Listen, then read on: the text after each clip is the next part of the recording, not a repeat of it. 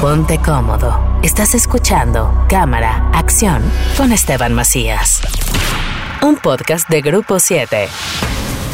Bienvenidos a Cámara Acción, este podcast en donde ustedes pueden disfrutar de todo lo que sucede alrededor del mundo del cine, de anécdotas, de opiniones, de historias, de películas y demás.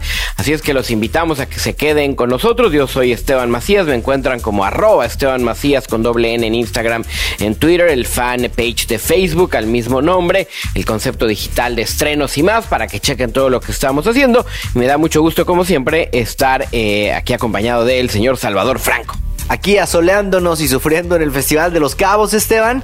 Ha sido un, buen regreso, ¿no? a, este certamen que tiene una peculiaridad en su programación, en su estructura, en su esencia, porque bueno, reúne películas de Estados Unidos, de Canadá y de México para competir por su premio principal en la sección eh, Los Cabos de competencia y por otro lado también tiene el apartado para el cine mexicano que se llama México Primero y que bueno, tiene a las nuevas voces y en realidad es un semillero de lo que más tarde se convierten en los, en los cineastas mexicanos que poco a poco se van consolidando.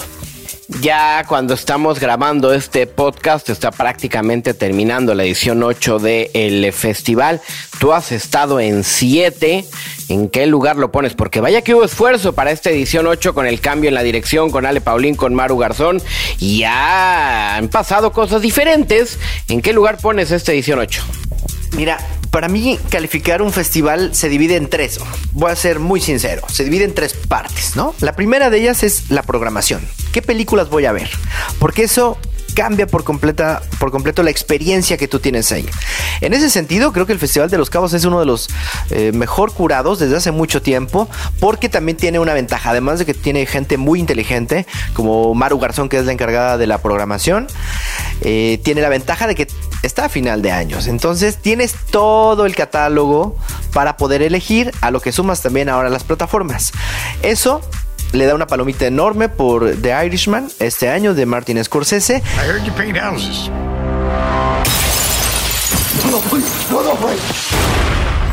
Y por otro lado, yo también califico los festivales de acuerdo a la presencia de talento internacional y nacional, porque es lo que nutre y hace vivo a un festival, lo que nos sirve mucho a nosotros como periodistas, conseguir entrevistas, encuentros, charlas, conferencias eh, y todo eso. Entonces, en ese sentido también funcionó mucho. El Robert De Niro es una leyenda, ¿no? Con eso bastaba, a pesar de que vino a inaugurar su hotel El Novo, que está espectacular, ya lo vimos. Pero bueno, hay otra paloma muy interesante ahí. Y la tercera es las fiestas, Esteban, ¿no? ¿Qué tan bien te la puedes pasar entre las fiestas, entre que puedas ir al mar, a disfrutar del lugar? porque un festival de cine también se trata de eso. Entonces, pues muy bien, ¿no? Como en el, en el tercero cuarto. Sí, yo creo que yo creo que bien. Yo es la primera vez que vengo al Festival de los Cabos. Me gusta. Eh, generalmente los festivales son en destinos de playa, no por nada. Cannes, Venecia, Cartagena, La Habana, o también son en algunos eh, lugares, ciudades pequeñitas que necesitan del impacto turístico y del apoyo de las diferentes entidades gubernamentales turísticas para promocionar el lugar. Y por eso ahí te encuentras Morelia o Guanajuato o algunos otros lugares, Sundance, por ejemplo, que esto es en el estado de Utah o, Toronto, pero curiosamente, fíjate, eh, eh, Toronto, Londres, Guadalajara, Berlín, se hacen en ciudades que no necesitan de un asunto de promoción turística para salir adelante, pero que se han convertido en piezas importantes de los festivales internacionales.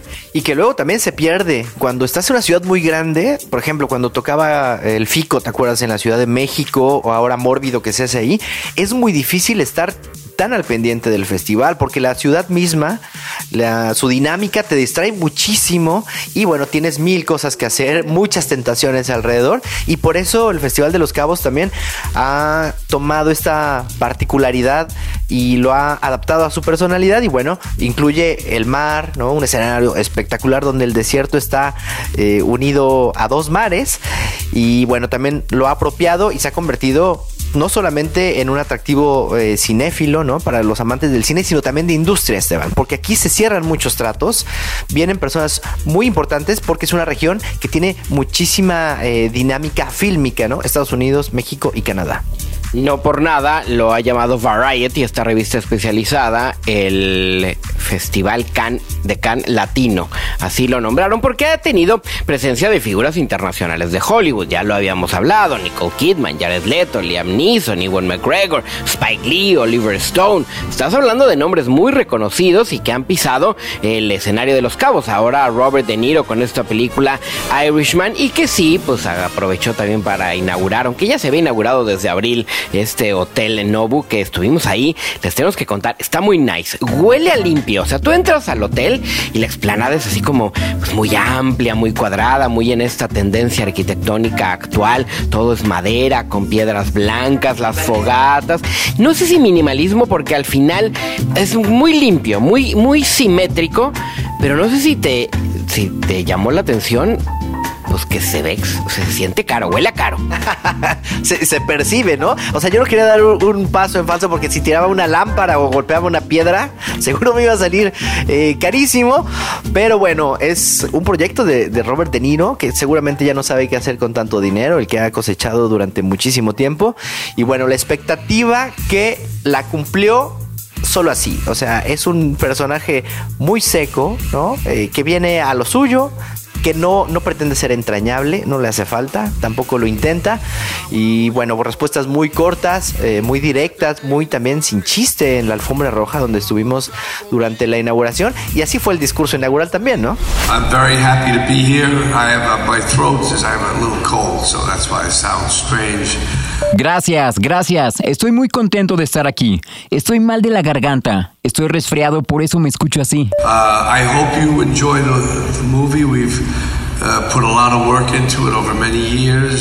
Espero disfruten la película, le pusimos mucha dedicación durante muchos años. Sí, sí, un poco parco, un poco parco el señor. Yo, no me quería eh, eh, quedar con las ganas de decirles, ¿sabes cuánto me costó un café ahí en el, en el Nobu? 140 pesos. Un capuchino me costó 140, ni en el Starbucks que son caros. Y dije, me voy con el Andati del Oxxo, pero no, el café del Nobu me costó 140 pesos, ni hablar, ya me lo tomé con mucho gusto, el café más caro de la historia. Sí, en la alfombra roja siento Robert De Niro parco eh, y yo intenté pues llamar su atención, le hice una pregunta que tenía que ver porque de eso siento que va un poco la película y vamos a entrar en la temática justo de The Irishman, que es la historia de un irlandés ligado a la mafia italiana desde más o menos los años 50 hasta eh, finales del siglo pasado y principios de este, en donde pues bueno, digamos que este irlandés fue el último que sobrevivió a toda esa mafia, el señor ¿no? El caso es que, y muy ligado a Jimmy Hoffa, este sindicalista del transporte en, los Estados Unidos, eh, el caso es que le traté de preguntar, pues así como me parece que los años 60 son los que forjan como país o como un país moderno a los Estados Unidos con el movimiento de los derechos humanos, con Martin Luther King, con el asunto del asesinato de John F. Kennedy, con la aparición de Malcolm X y con este rollo eh, pues de, racismo tan importante en ese país, esos años formaron a los Estados Unidos y curiosamente son los años en los que él también se forjó como ser humano. Pasó de la adolescencia a empezar a una adultez, a un hombre joven, pero ya adulto, y es en donde empieza a experimentar con el cine y es en donde vienen fantásticas películas de este Robert De Niro joven, Taxi Driver y Raging Bulls, y a finales de los 60, principios de los 70, en donde tenemos pues este crecimiento y yo le, lo que le preguntaba es, así como eh, los 60 forjaron a Estados Unidos, a ti cómo te forjaron esos años. Y lo único que atinó a decirme es, en esta cosa parca, es una muy buena pregunta. Por supuesto que me forjaron pero no sé cómo responderte eso. Quizás si hubiéramos estado sentados, alargando, pensando, pues sí hubiera sido mucho más extenso en su respuesta. Así es como lo intenté hablar, pero sí hablaba un poco, pues de que está contento porque esto es un eh, proyecto soñado para él. Él es el que trata de levantarlo. Nos contaba en una entrevista a ti y a mí, Salvador, justamente en el Novo Gastón Pavlovich, como esta era una película que ya estaba enlatada, que estaba en el infierno de los estudios, que nadie quería hacerla. Y tuvo que llegar un productor independiente como este mexicano Gastón Pavlovich a decirle, va, vamos a hacerla y después se interesa Netflix y también le mete ahí una lana para poder tenerla como una de sus producciones en la plataforma. Pero, pero es un proyecto originalmente de Robert De Niro en el cual sube a Martin Scorsese. es al revés, le estaba regresando el favor, ¿no? Robert De Niro, a uno de los directores fundamentales de su filmografía. Y bueno, mm, una de las películas más esperadas del año, sin embargo, y con todo el dolor de mi corazón, no me parece una de las mejores. Eh, ni siquiera de, años recientes o, de lo que de lo que estaba programado en la cartelera considero que va a tener muchas dificultades también para enfrentar la temporada de premios, que era algo eh, a lo que apostaba eh, la plataforma Netflix. Y otra cosa que me llama muchísimo la atención es el presupuesto. Es la película más cara de la historia de Netflix. 150 millones de dólares aproximadamente. De ahí hasta 220 nos dijeron. El caso es que todo el dinero ya fue recuperado, ya hubo ganancias para todos los involucrados porque Netflix pagó en un chequecito maravilloso, ¿no? todo ese dinero y ya no hay ninguna necesidad de esperar si le va bien en este circuito alternativo que va a tener en algunos países y el modelo eh, de negocios y de la industria está dando unos pasos que yo considero ya no saben ni hacia dónde porque se está reinventando conforme va avanzando. Yo creo que tienes razón, yo creo que eh, eh, va a ser complicado de entrada en la estructura de la película, tres horas y media, eso me parece una falta de respeto. Tuvo que haber sido una miniserie y yo creo que una miniserie de Irishman hubiera funcionado fantásticamente bien. La primera miniserie de Martin Scorsese con De Niro, con Pacino, con Pesci. Creo que hubiera sido un trancazo, pero decidieron contarlo de jalón. Por eso es mejor verla en la sala de su casa.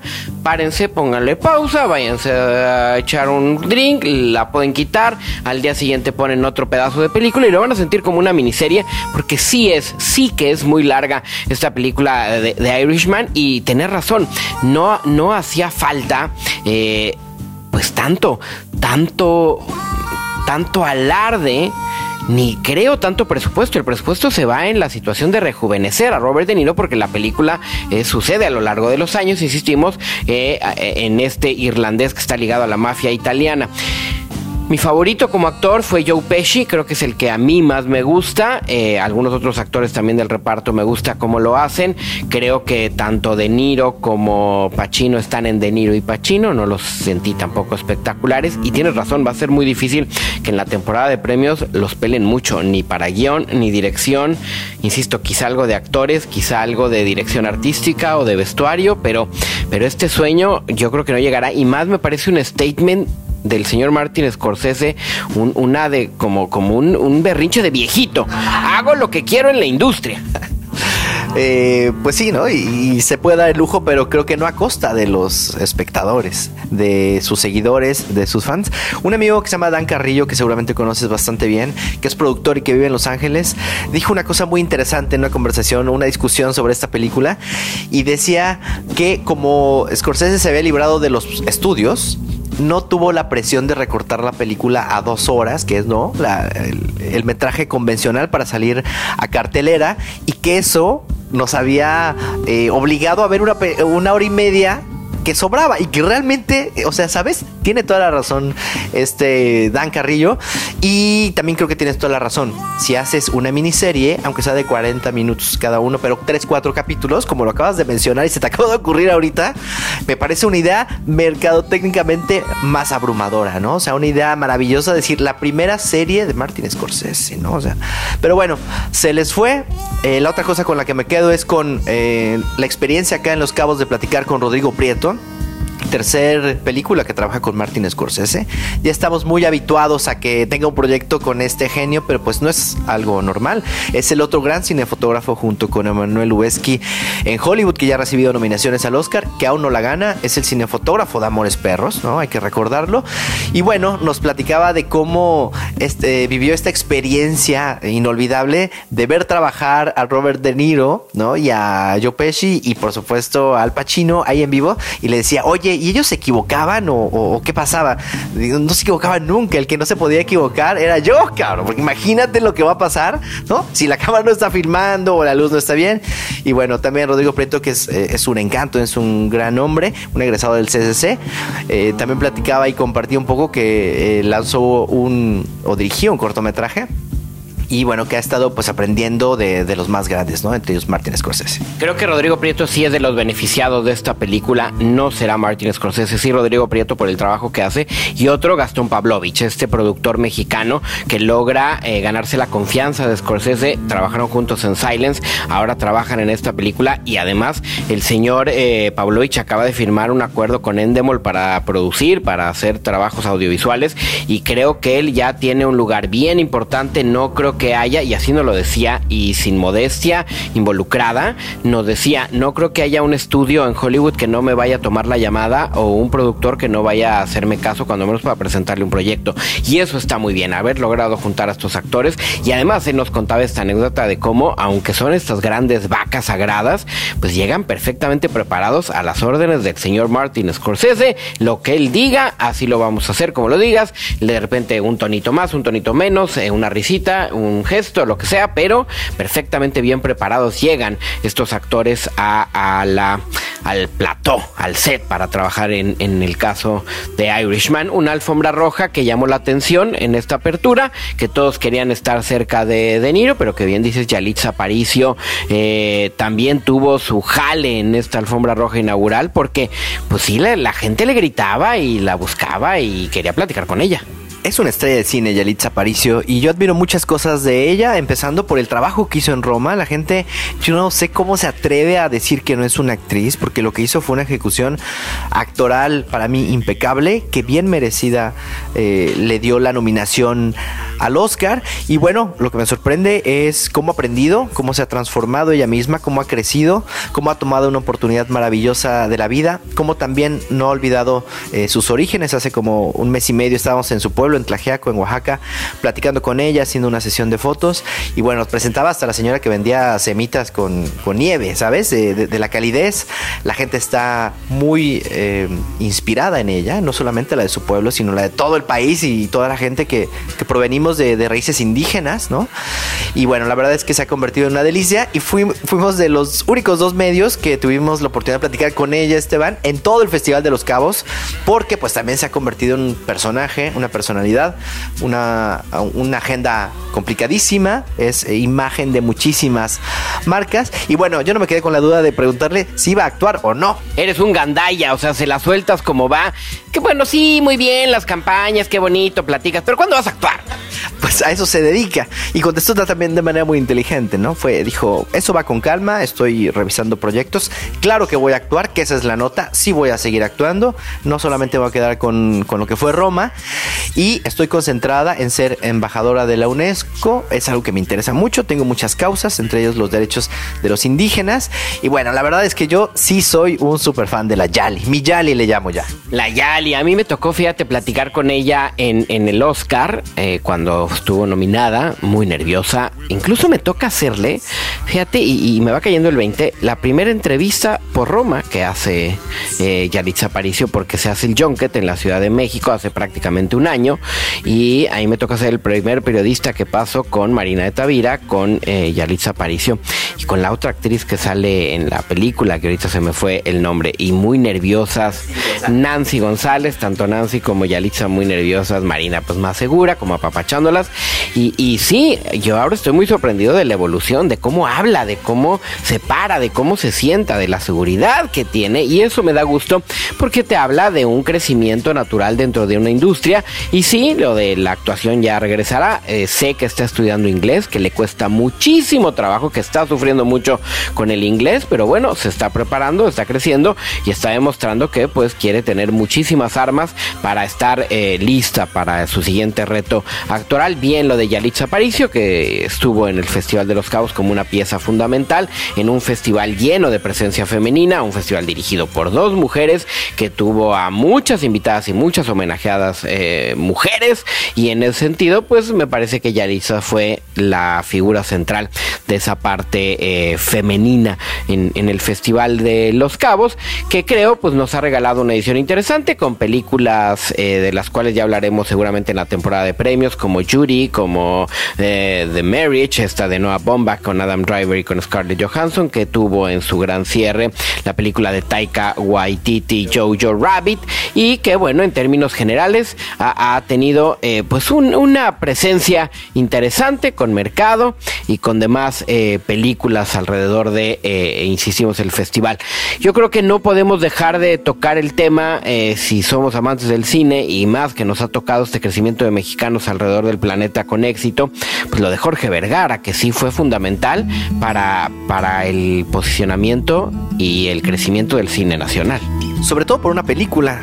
Creo que poca gente se acuerda de esto, pero Jorge Vergara, el ex dueño del Guadalajara, porque bueno, delegó la dirección hace poco a su hijo Amauri, eh, a quien obviamente ahora está dejando todo su, su emporio, pues bueno, fue productor de Y tu mamá también, dirigida por Alfonso Cuarón en el 2001, una película que junto con Amores Perros considero que fueron el parteaguas, Esteban, creo que estás de acuerdo conmigo, del cine mexicano. Ahí sí se puede hablar de un nuevo cine mexicano, fue empezando el cine. O cuando menos de, de talento mexicano en el cine, no sé si cine mexicano, pero talento mexicano en el cine de nivel de exportación. Fueron las dos películas que revolucionaron por completo la industria y bueno, Jorge Vergara eh, se acercó porque tenía esta inquietud que siempre siempre existió en él de sobresalir, ¿no? De llamar la atención. Es algo eh, que era inherente a su personalidad y pensaba que el cine le iba a dar esa proyección, que se la dio en su momento. Fueron al Festival de Venecia a estrenar esta película y bueno, Vergara se convirtió en el Rey Midas. Luego hizo otra película con Guillermo el Toro,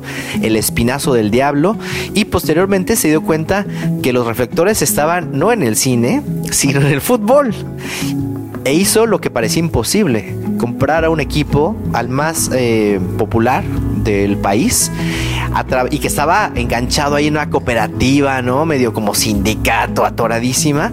Y él logró hacerse de las chivas del Guadalajara, algo que, que era impensable daba mucho de qué hablar Jorge Vergara. En esas eh, fechas me tocó platicar varias veces con él. Incluso recuerdo cuando eh, teníamos, yo trabajaba en un programa que se llamaba En medio del espectáculo, todavía estaba al aire y tuvimos invitado a Jorge Vergara, quien fue a platicar de una película que iba a hacer, que era justamente Y tu mamá también, con Gael García, con Diego Luna y dirigida por Alfonso Cuarón, en donde las primeras eh, escenas, si no mal recuerdo, que hicieron fueron en el lienzo charro de Pedregal, en donde hay una boda y en donde un poco nace la aventura que después los lleva a, la playa, si no me recuerdo, en Oaxaca. Eh, eh, y me acuerdo y me llama mucho la atención haber visto a Jorge Vergara traje zapato de vestir sin calcetines. Eso me llamaba mucho la atención. Siempre andaba así, decía que los calcetines eran muy incómodos, un tipo simpático y curiosamente cuando se da la compra de las chivas, yo también producía un programa que se llamaba Al tú por tú, en donde famosos entrevistaban a famosos. Me acuerdo que Marta Gareda fue a entrevistar a Antonio Banderas o que Adriana Lubiera entrevistó a Jorge Campos, eh, Cecilia Suárez entrevistó a Adam Sandler aquí en Los Cabos, donde estamos grabando este podcast por una película malísima que se llamaba Click. Y, sí, muy loco. Y después me acuerdo que me acerqué con Demian Bichir. Le dije, oye, quiero que participes en el programa. Pues, ¿qué te gustaría?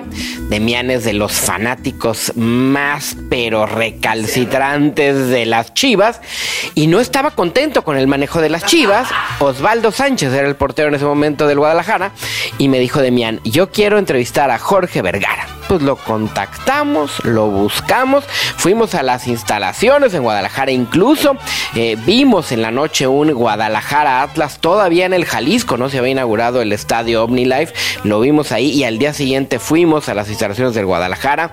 Demian Bichir le pudo tirar unos penaltis a Osvaldo Sánchez, le metió uno y porque Osvaldo se dejó, la neta es que eh, el pedrusco este, Demian Bichir se hace el guapo diciendo que porque además juega fútbol, le pegó bien y entrevistó a Jorge Vergara largo y tendido cuestionándolo como fanático del Guadalajara de lo que estaba haciendo y Jorge Vergara muy amable y le respondió todo. Eh, me tocó estar cerca del señor Vergara en esos años importantes. Después, como bien dices, en el Festival de Venecia que gana la Copa Volpi como actores los dos, eh, Gael y, Diego.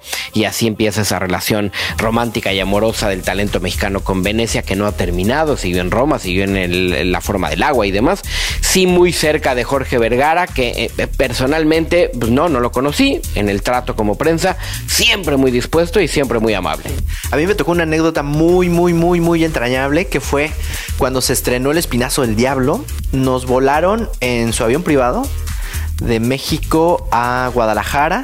Iba Mariana Sebane, no me preguntes por qué chingados, pero iba ella, iba Demian Bichir y todo lo coordinó y con Acuria Costa, que sigue trabajando con los Gaeles y con los Cuarones. Y en su avión privado, que era así una, una cosa ridículamente eh, excesiva, ¿no? Pero fue muy divertido, un vuelo de 45 minutos y bueno, nos trataron como reyes. Llegamos a la premiere en Centro Magno, me acuerdo perfecto. Y entrevistamos a Guillermo del Toro, después hubo una fiesta. Y bueno, Vergara, como bien mencionas, muy amable, muy atento, también muy serio cuando no quería hablar de ciertos temas. Siempre sin calcetines, siempre con su botella de agua de OmniLife. Y bueno, pasará la historia como un personaje eh, muy polémico, pero que consiguió todo lo que se propuso. Me acuerdo, ¿sabes quién me preguntó por Jorge Vergara? Robbie Williams. Robbie Williams lo entrevisté alguna vez, creo que por el disco de Rock DJ, de Sing When You're Winning, y es muy fanático del fútbol, Robbie Williams, y en aquellos años salió la noticia de que Jorge Vergara iba a comprar al Atlético de Madrid. Y entonces él me preguntó, oye, ¿y este mexicano millonario que va a comprar al Atlético de Madrid? Porque además al Chelsea no tenía mucho tiempo de haberlo comprado el señor Abramovich, que era un millonario ruso. Y entonces este asunto de los millonarios comprando grandes equipos de fútbol, pues estaba en ese momento, digamos que en el ajo. Y entonces sí, así fue como el señor Robbie Williams tuvo a bien preguntarme del señor Jorge Vergara. Qué exótica pregunta, ¿no? Qué memoria de Robbie Williams también. Oye, y hablando de dueños involucrados o dueños de equipos de fútbol involucrados en el cine de fútbol, está Enrique Cerezo que es 19% propietario del Atlético de Madrid y que es dueño en mucho más porcentaje de los premios platino que se realizan cada año en la Ribera Maya y que bueno, seguramente iremos para allá, ¿no, Esteban? Digo, de Los Cabos para la Ribera Maya. Pues esperemos que nos inviten, nos han invitado varias veces. Es muy curioso porque el señor Cerezo cada que eh, toma su papel de presidente de JEDA, que es el organismo que preside los premios platino, pues no quiere hablar nada de fútbol y se aleja del tema futbolístico. He podido entrevistarlo ahí un par de veces, muy amable este, yo soy merengue y entonces pues este asunto de estar platicando con el presidente colchonero no me mueve mucho, pero no me importa. ¿Es dueño del Atlético San Luis? Claro, es que hay un asunto ahí de relación ya, por eso cambió el uniforme del Atlético San Luis y ahora usan el del Atlético de Madrid. Y, bueno, en fin, así las cosas con este bonito mundo del fútbol, mundo del cine, mundo interesante, pues descansa en paz el señor Jorge Vergara, que lo poco que lo pudimos tratar, pues siempre fue muy amable. Pues sí, con nosotros esa imagen va a quedar y también, por supuesto, inscribir su nombre, pues con esas dos películas, ¿no? Producir una película de Guillermo del Toro, que además, eh, si no estoy mal, la coprodujo junto con Pedro Almodóvar, ¿no? Que es eh, El Deseo, eh, El Espinazo del Diablo. Eh, pues te marca obviamente la vida y bueno, qué mejor cosa que invertir tu dinero en cine mexicano y ser productor de algo que ni él se le esperaba, como y tu mamá también, ¿no?